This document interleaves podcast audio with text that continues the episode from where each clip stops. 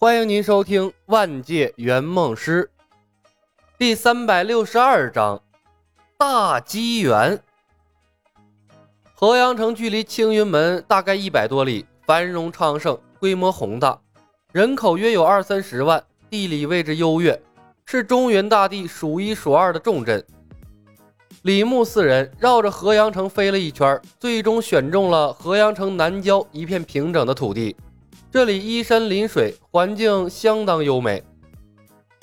大师兄，这是一片荒地呀！叶鹏看着一片荒郊野外，心里越来越感觉不靠谱。你确信半年时间能在这儿建起一个门派？事在人为。李牧满意的看着自己选中的地方。依我看，不如按照传统武侠的套路，找一个山贼建好的城寨，替天行道。打跑了他们，也比在一块空地上建派省时省力呀。叶鹏提出了自己的建议，不要总把自己带入古人的思想。按你的想法啊，那得猴年马月能把门派发展起来。李牧看了他一眼，诛仙世界门派都已经定型了，我们要迅速崛起，必须玩些传统的修仙门派看不懂、整不明白的，才能实现逆袭。叶鹏听的是一脸问号。叶鹏，试着用你最熟悉的思维模式来考虑建派的事情。李牧指指自己的脑袋，循循善诱。不要想着你要建一个传统的修仙门派，而要想着你要在诛仙的世界白手起家建一个公司，按照建公司的方法来打造你的门派。这思路是不是清晰一些了？公司？叶鹏愣住了。准确的说啊，不是公司，而是教育产业。李牧说道：“如今地皮有了，告诉我下一步你要干什么？把学校建起来，招生。”叶鹏试探着问：“怎么把学校建起来？”李牧继续问。叶鹏一头黑线：“大师兄，我要懂经济学那一套，我就不用卖房子了。有什么懂不懂的？照猫画虎呗，忽悠就是了。诛仙世界的人更不懂。”咱们有御剑术这个核心竞争力，那就有足够多的吸引力。李牧不以为意。叶鹏，你是要留在诛仙世界当掌门的，必须学会经营自己。我告诉你，建学校之前必须先融资找风投，没钱啥也干不成。河阳城，李牧四人高调的在最繁华的街道上空飞了一圈，吸引了足够多的流量之后，才降落在一座富丽堂皇的庭院门前。庭院大门的牌匾上写着两个大字“莫府”。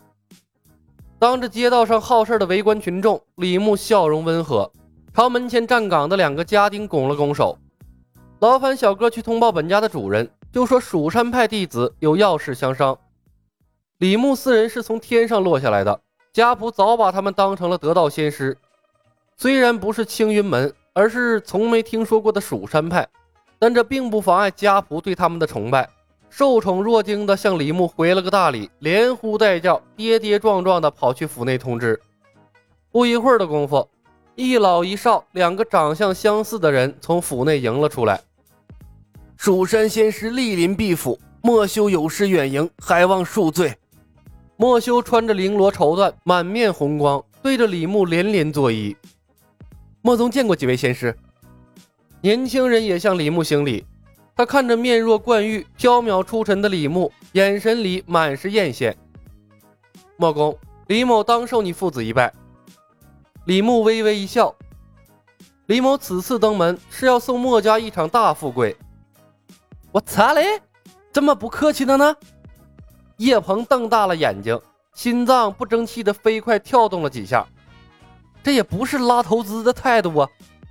殊不知，莫修还就吃这套。闻听李牧之言，眼睛都冒光了，让开了大门。李仙师，门口不是待客之道，几位仙师，请入府内详谈。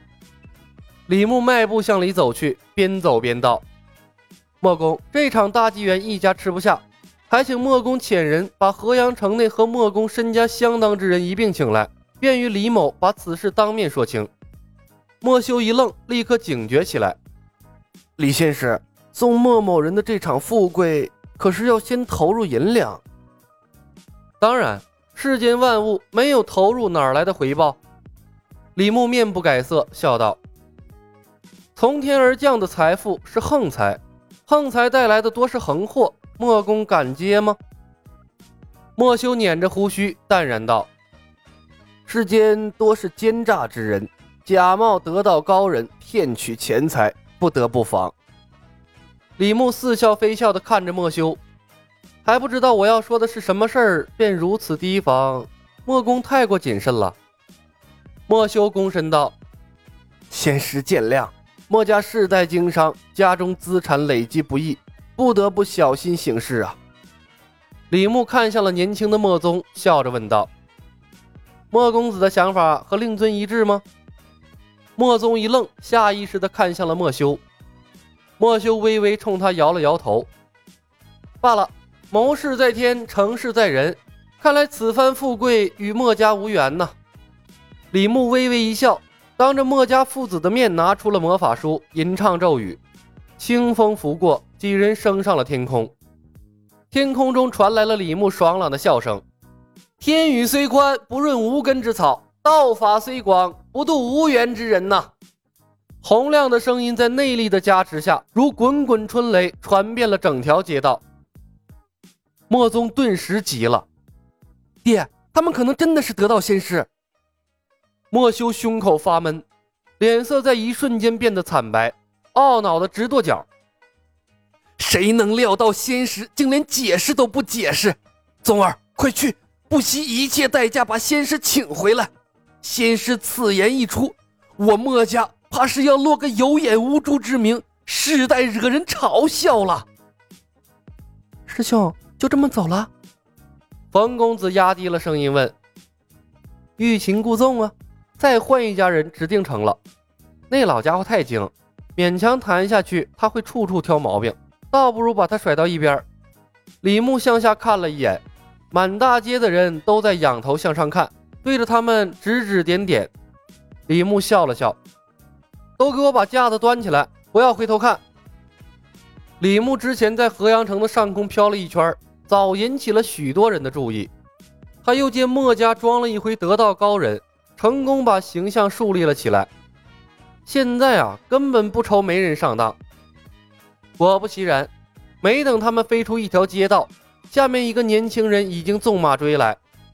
先师慢行，墨家无缘，我钱家可有缘否？冯公子眼睛一亮，师兄鱼上钩了，下去吗？再等等。片刻，又一人不知道从什么地方冒了出来，仰头喊道。仙师留步，赵家已备好热茶，恳请仙师一步，让我等略尽地主之谊。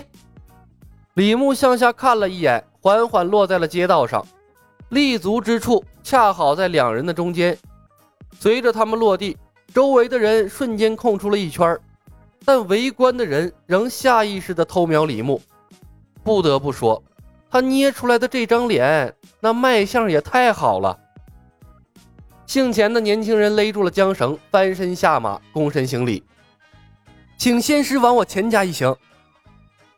第二个人气喘吁吁地说道：“钱海，仙师分明是应我之要才才从空中落下的，要去也该去我赵家才对啊。”与此同时，河阳城最大的客栈山海苑三楼贵宾厅里，青云山峰回峰。曾书长的独子曾叔叔透过窗户，一脸惊骇地看着李牧等人，竟然不用御剑飞行，起承转合之间浑然如意，这又是哪家的弟子？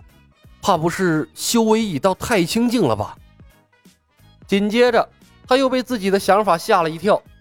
太清境，青云山剑派以来也没几个人练成，那少年看上去年岁不大，又怎么能修炼到太清境？或许是别的飞行法门吧，也不知道他们来河阳城做什么。但看他们一脸正气，有机会的话倒是可以结交一番。曾叔叔胡思乱想的功夫，李牧已经和钱赵两家人离开，不知道到谁家去了。本集已经播讲完毕，感谢您的收听。喜欢的朋友们点点关注，点点订阅呗，谢谢了。